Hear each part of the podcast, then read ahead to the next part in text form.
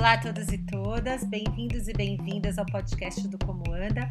Eu sou a Vanzis Pis e hoje estou aqui compartilhando a facilitação desse papo com a Paola Bernardi. A gente vai conversar com duas meninas feras, a Amanda Alves e a Marina Mergulhão. Ambas são arquitetas e urbanistas formadas pela Universidade Federal de Pernambuco e cofundadoras do coletivo Massapê, uma organização da sociedade civil que acredita que as nossas cidades podem ser mais justas, democráticas, saudáveis e vivas ao utilizar o espaço público como ferramenta de fortalecimento da cultura coletiva. Meninas, sejam muito bem-vindas. Olá, Vães. Olá, Paola. Olá, gente. Boa tarde. Ah, muito legal estar aqui com vocês.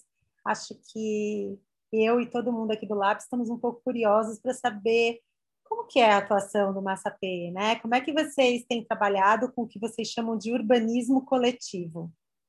Bom, primeiro a gente queria agradecer muito, né, a, o convite de vocês. É sempre um prazer enorme falar sobre o Massapê e sobre esse método de construir as nossas cidades, né? O Massapê está fazendo cinco anos esse ano. É, ele nasceu enquanto a gente ainda estava no curso de arquitetura e urbanismo, né, aqui na Universidade Federal de Pernambuco. E foi um momento de efervescência política, né? Estava acontecendo as ocupações das universidades por causa da aprovação da PEC 55. E naquele momento a gente percebeu que as nossas inquietações não cabiam mais só naquele espaço da universidade. Então, a gente começou a buscar articulações locais daqui de Recife para entender e poder contribuir com esse processo de produção da cidade, né, atendendo a essas demandas que são reais, né, o que é que realmente estava acontecendo na vida cotidiana dos territórios. Então, naquele momento a gente ainda não fazia ideia do que é que significava essa atuação, né? O que é que seria um urbanismo coletivo, um urbanismo colaborativo, o que é essa construção colaborativa da cidade. Mas tudo que foi construído até aqui foi feito a muitas mãos. Então, hoje a gente é uma organização social é, formalizada e ao longo desse tempo a gente entendeu que a nossa missão era contribuir para a justiça socioespacial na cidade, né, que de uma forma muito simplificada significa diminuir as desigualdades de acesso existente entre as diferentes áreas da cidade. Então, a gente faz isso é, através de processos colaborativos que buscam fortalecer o caráter coletivo dos espaços públicos, já que os espaços públicos eles são, por essência, espaços democráticos a gente entende que a nossa cidade, ela, ela é, as nossas cidades, né, elas são um bem comum e nossa atuação ela acontece como facilitadores e mediadores, né, nessa busca por estreitar os vínculos entre as pessoas, os sonhos dessas pessoas e as cidades que elas, em que elas vivem. É, e por consequência, né, a gente realiza a transformação desses espaços públicos, né, nesse processo colaborativo com todos os atores urbanos, e também o fortalecimento de uma cultura de cidadania ativa e de autonomia do, dos nossos territórios. Ah, que bacana, muito interessante. Como vocês falaram assim, vocês trouxeram algumas palavras que eu acho que são bem importantes, né? Democracia, coletivo, colaboração, né? Então, eu fiquei me perguntando aqui o que, que faz de verdade com que o processo seja democrático, participativo. Que, qual que é a importância disso e o que, que faz que, que realmente o processo seja dessa natureza? É, bom, é uma pergunta bem ampla, né? o que é um, um o que o, o, processo precisa ter para ele para ele ser considerado participativo. Mas a gente acredita que toda a produção da cidade ele tem que ela tem que ser feita de forma colaborativa isso em todas as suas etapas, né? Desde o iníciozinho da tomada de decisão é, até a execução e a gestão do espaço ou a manutenção do espaço. A gente acredita que para um projeto de cidade ser bem sucedido, ele tem que considerar o cidadão como protagonista, né?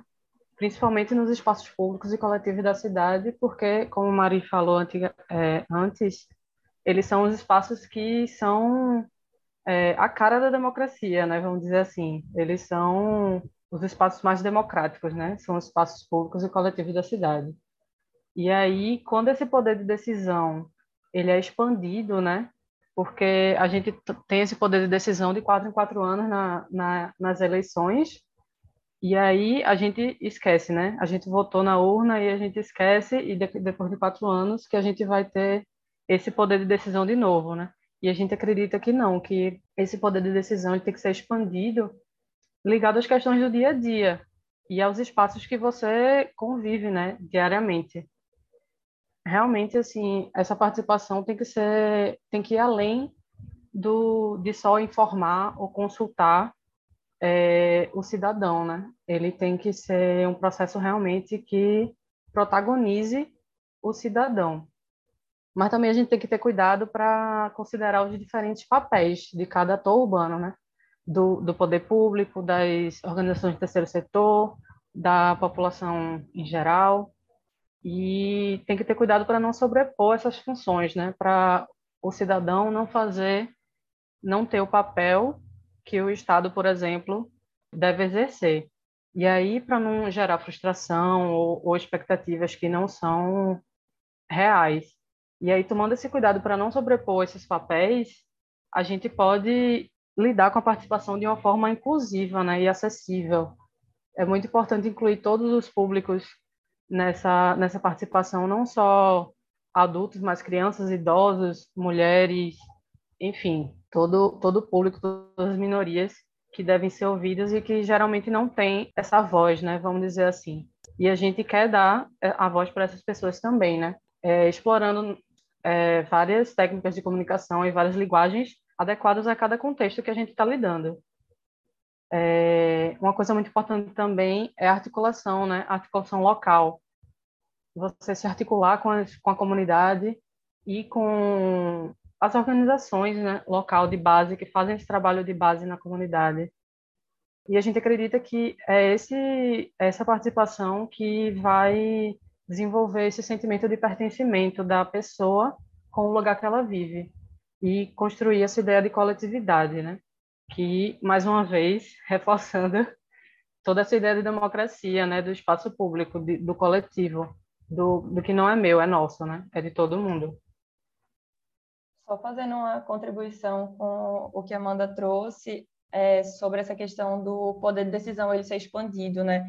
Isso é um ponto muito importante é, em todo esse processo, porque a gente ainda tem canais de participação que são muito formais, né, dentro das instituições públicas e pouco acessíveis. Então, essa busca pela descentralização do poder, né, e de entender quais são as realidades, quais são as limitações de cada público é muito importante para essa inclusão e garantir que, que as pessoas estão no processo de cogestão, né, de autogestão e não somente de consulta.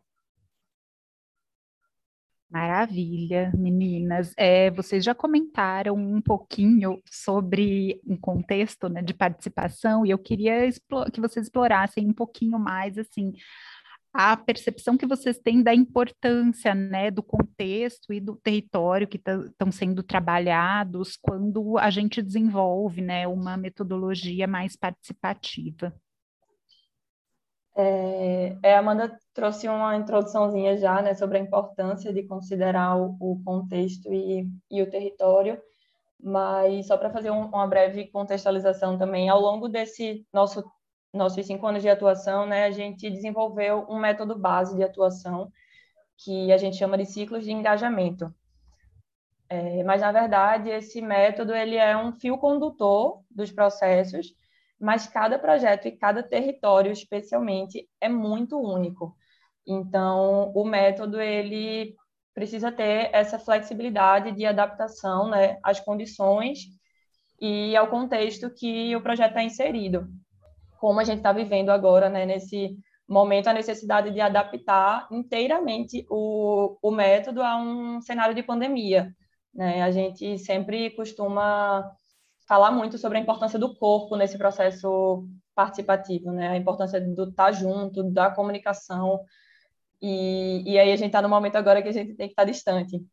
Então, esse método ele está ele tá sempre é, aberto né, a essas condições. É, mas uma coisa que é certa assim, que é, e que é muito importante ser considerada que nesse território que vai se, ser desenvolvido o processo, né, nesse contexto que ele está inserido, essa questão da, da articulação com as organizações de base, como a Amanda citou anteriormente, né? É, principalmente porque a gente está chegando num território que não é nosso, assim, né? A gente não está ali todos os dias, a gente não não conhece as particularidades daquele espaço. Então, fazer um primeiro contato com organizações, lideranças locais, grupos atuantes que já desenvolvem um processo é, de colaboração, muitas vezes em diferentes áreas né, de atuação, com certeza vai contribuir muito para a construção desses laços afetivos, de confiança com a comunidade, e o que vai, por consequência, né, promover um melhor engajamento da população naquele processo e também uma efetividade do, do processo. É, mas cada território, cada contexto, contexto realmente é muito é, único, assim, muito, muito distinto, é crucial nesse entendimento de inclusão das pessoas que a gente se debruce a conhecer aquele território a partir de quem o vive, né? Então, a gente é, tem que se desprender de todas as coisas que a gente construiu, né, até chegar naquele, naquele espaço, até as impressões que a gente já tem sobre aquele espaço, para estar aberto a receber o que as pessoas têm a, a trazer do que elas vivem e a partir disso a gente construindo essas camadas né, de, de atuação. Bom, então eu vou, vou, explorar agora mais profundamente, né? É, se você tem alguma coisa que você queira, que vocês queiram acrescentar sobre esse ponto do engajamento, que acaba sendo outro ponto crucial né, que vocês também já, já trouxeram algumas pistas de como começar esse processo, mas eu queria que vocês comentassem um pouquinho mais sobre como a gente consegue engajar públicos diferentes para que eles participem de uma maneira realmente interessada nesses processos. É, essa pergunta ela vale um milhão de reais, né? Vale mesmo. É, não, a gente, a gente reconhece que assim os moradores de, de um determinado lugar eles não são uma unidade de, de escolhas, né? Eles são uma complexa trama, na verdade, de desejos e de necessidades diferentes. E aí um processo participativo é, ele deve tentar abranger o máximo dessa dessa diversidade e desses diferentes públicos é, o máximo possível. E aí sim ter um, um, projeto que realmente acolha essa multiplicidade de, de visões dentro de, de uma comunidade, né, de uma cidade, de um bairro. Mas a gente também compreende que não, não tem uma fórmula, né? A gente não chegou nessa fórmula que possa ser aplicada e que funcione em qualquer lugar, em qualquer território, né? O que a gente faz é assim, a partir de uma análise e de um diagnóstico de cada área, como o Mari tinha falado, e desse contato com organizações do bairro, com lideranças do bairro, da área, para desenvolver uma análise e um diagnóstico, e a partir disso a gente traça algumas estratégias de, de mobilização, né? Que a gente acredita que vai engajar mais pessoas para participar do, do projeto. E também não dá para usar a mesma estratégia para os diferentes públicos e atores sociais diferentes que estão dentro dessa área, né? Por exemplo, crianças, a gente não vai utilizar o mesmo método para engajar as crianças do que com os adultos, assim, são métodos bem diferentes, por motivos óbvios, né? A criança, ela, ela aprende de uma forma totalmente diferente do que de um adulto, mas a gente, o que a gente costuma fazer é, são fazer processos cíclicos, são ciclos de engajamento, acho que Maria até comentou isso, que a gente trabalha, o método de trabalho da gente, a gente faz a partir de ciclos de engajamento, então, são como ondas, né? A gente mobiliza todo mundo para criar alguma coisa, aí a gente mobiliza todo mundo de novo para validar aquela coisa, e mobiliza todo mundo de novo para poder falar sobre a gestão e a cogestão, né? O, a autogestão do, do espaço. Antes da pandemia, a gente utilizava a metodologia de mutirão, por exemplo, é, para construção mesmo, execução das intervenções, é, rodas de conversa, dinâmicas em grupo, como o Mari falou, a gente usava muito isso do corpo, né, de estar junto, todo mundo junto, é, com um objetivo em comum, e a gente achava que isso impulsionava muito, né, o engajamento. Mas aí, com essa crise sanitária global que está se instalando aqui com a Covid-19 e ainda está ainda estamos vivendo isso, né? A gente teve esse desafio de continuar atuando em processos colaborativos, tendo que seguir esses protocolos e recomendações do distanciamento social para evitar o contágio, né, do, do coronavírus. E aí a gente tentou criar outras estratégias de comunicação e de participação que são remotas, é, como grupos de WhatsApp, reuniões e oficinas virtuais. E quando a gente vai se encontrar com as pessoas assim com um número muito muito reduzido, é, mas também a gente entende que, por exemplo, um grupo no WhatsApp não vai abranger toda essa multiplicidade que eu estava falando antes, né? Por isso que a gente tenta sempre é, usar várias ferramentas para poder mobilizar e engajar as pessoas dentro de um processo colaborativo. E é importante falar também que quando, porque existem, né, realmente momentos que as pessoas não não se engajam, não participam. E aí, quando isso acontece, é muito importante que a gente olhe para trás e veja o que, é que a gente fez e talvez dar alguns passos para trás, rever alguns, algumas decisões que a gente tomou, voltar um pouquinho para poder retomar essa onda de mobilização e de engajamento para ver se a gente consegue é, fluir com, com maior participação né, das pessoas durante o processo. Acho que é isso. Tem alguma coisa para falar, Mário?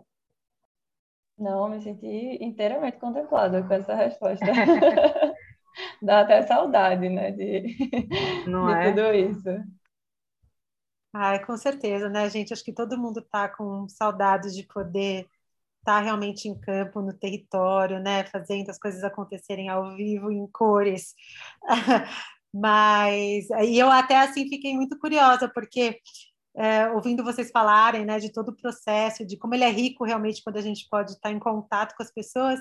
Eu sei que vocês tiveram um desafio agora recente, né, que foi trabalhar no projeto do Porto Digital Recife 500 anos, se eu não me engano. Eu, eu queria saber como é que foi, para a gente poder tangibilizar tudo isso que vocês estão falando. É, é esse, esse projeto do Recife 500 anos foi um dos projetos que a gente desenvolveu durante 2020, né, durante a pandemia, e ele foi um, uma parceria junto com Cidade Ativa, que é uma organização muito parceira da gente, muito querida. Foi um prazer trabalhar com eles. E só para contextualizar um pouco, o Plano Recife 500 anos, ele é um projeto que tem como objetivo estruturar um plano estratégico para o desenvolvimento da cidade do Recife até o ano de 2037, que é quando o Recife completa 500 anos, né? Sobre a perspectiva da inclusão, sustentabilidade, desenvolvimento humano e econômico.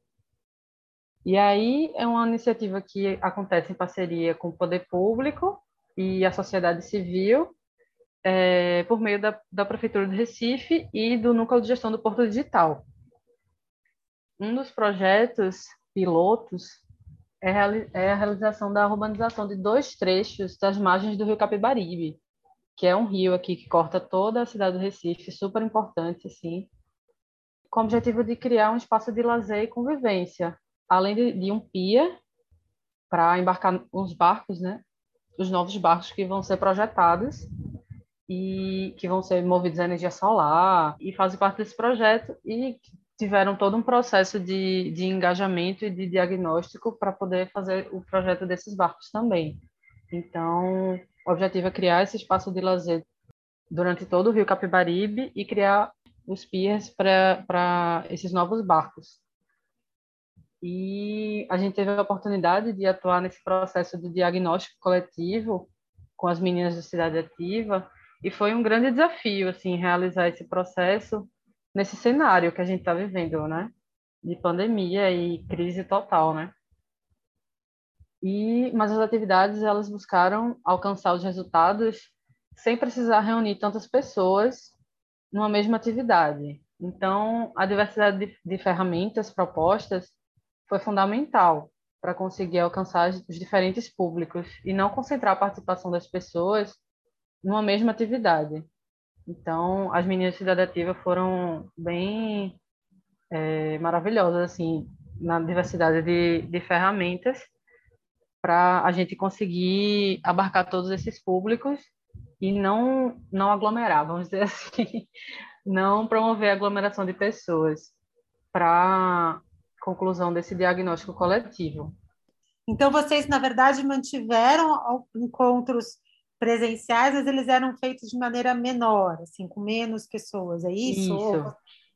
Tá. Isso, a gente teve que manter alguns, alguns encontros presenciais, sim. É, essas ferramentas que a gente que a gente elaborou junto com Cidade Ativa, né? Para jovens e adultos a gente teve aplicação de questionário, né, de forma individual assim. E para as crianças, eu vou destacar uma das ferramentas, né? Tiveram várias ferramentas, mas uma das ferramentas que a gente utilizou, que o, o a Cidade Ativa propôs para a gente e a gente utilizou, foi uma chamada Cartas entre o Capibaribe. E como esse projeto ele se deu basicamente em duas, duas áreas, que foi ali na Iputinga, não sei se vocês não vão conhecer, né, porque é Recife, mas são duas áreas bem importantes do Recife, que é Iputinga, um bairro, e o outro é ali na Casa Forte, que tem uma comunidade chamada é a Comunidade do Vintém. E aí, nessa ferramenta das crianças, chamada Cartas para o Capibaribe, é, foi uma estratégia para aproximar as crianças dessas duas margens, vamos dizer assim, que um, a Casa Forte fica numa margem do Rio Capibaribe e a Iputinga fica no outro lado da margem. E aí é, a estratégia era as crianças é, escreverem cartas sobre o que elas gostam de fazer no Rio Capibaribe ou perto do Rio Capibaribe, se elas utilizam o Rio Capibaribe de alguma forma, elas escrevem na carta e aí a carta vai para outra criança da, do outro bairro, né, da outra margem. E aí a gente faz essa troca de, de cartas entre as crianças da, das duas margens do rio, que nunca se conheceram e nunca vão se conhecer, mas elas têm uma cartinha da outra criança do, do outro bairro, né? Que lindo isso, né? Que bonito a gente pensar que um entrave, muitas vezes, né, fez com que você tivesse a criatividade de criar uma uma ferramenta que, na verdade, conecta as pessoas de um outro modo, né? Muito bonito, muito legal. Isso, lindo. E, e por ser com crianças, assim, eu acho que se torna ainda mais especial, porque elas ficam muito empolgadas, assim, para escrever uma carta e ainda mais para receber, né? Quando você lê o que outra criança escreveu para você. Para a gente encerrar, tem algum recadinho final que vocês gostariam de dar, que não foi contemplado aí na conversa, vocês acham importante, ou alguma é, questão também relevante vocês percebam é, relacionando aos processos participativos e a questão do caminhar para a gente deixar de despedida? É, primeiro, assim, agradecer mais uma vez, né? Foi muito massa ter essa conversa com, com vocês. Acho que o momento que a gente está vivendo ele é muito delicado, assim, né? Em todos os, todos os âmbitos chega até a ser difícil pensar o coletivo enquanto a gente está sendo totalmente individualizado nas nossas casas, né? Mas todo esse caminho que a gente tem trilhado até aqui, né, do urbanismo colaborativo, a gente realmente não enxerga outra outra opção de um futuro que não seja coletivo, né? Tanto para para no âmbito das cidades, né, que é o nosso foco de atuação, mas em todos os, os outros âmbitos das nossas vidas. Então, é, não sei se eu tenho uma mensagem motivacional final para para esse momento assim, mas acho que esses momentos de encontro, né, que o, o virtual está nos possibilitando, ele é muito rico assim, né? De repente, se a gente não tivesse no, nesse cenário, possivelmente demoraria mais para a gente ter esse esse encontro entre o Massapê e Como Anda, por exemplo. Então, acho que isso está sendo uma das boas boas coisas desse de momento de distanciamento físico, né? E que o Lab, LabMap também está proporcionando, né? Com, com organizações de todas as regiões do, do país, podendo ter essa troca, que é muito enriquecedor para esse processo de construção né, da, da iniciativa, de você é, conseguir compartilhar o conhecimento, compartilhar os desafios, compartilhar os aprendizados, né? Só assim que a gente é, consegue trilhar esse caminho. Então, acho que é isso. Eu queria agradecer muito mesmo pela, pelo convite e que tenham mais, mais iniciativas como a de vocês por todo o Brasil. Muito legal, gente. Muito obrigada. Marina, Amanda, muito obrigada por trazerem essa experiência que ajuda a conhecer as várias camadas e os vários ciclos da atuação com processos participativos e também trazer situações que mostram como é um trabalho rico e único toda vez que ele acontece. Muito obrigada, Vans, por topar fazer parte de um episódio também colaborativo e muito obrigada a você por participar da nossa conversa, que eu espero ter despertado o sentimento da potência de atuarmos em conjunto por uma cidade mais humana. A gente se encontra no próximo episódio do podcast Como Anda. Até lá!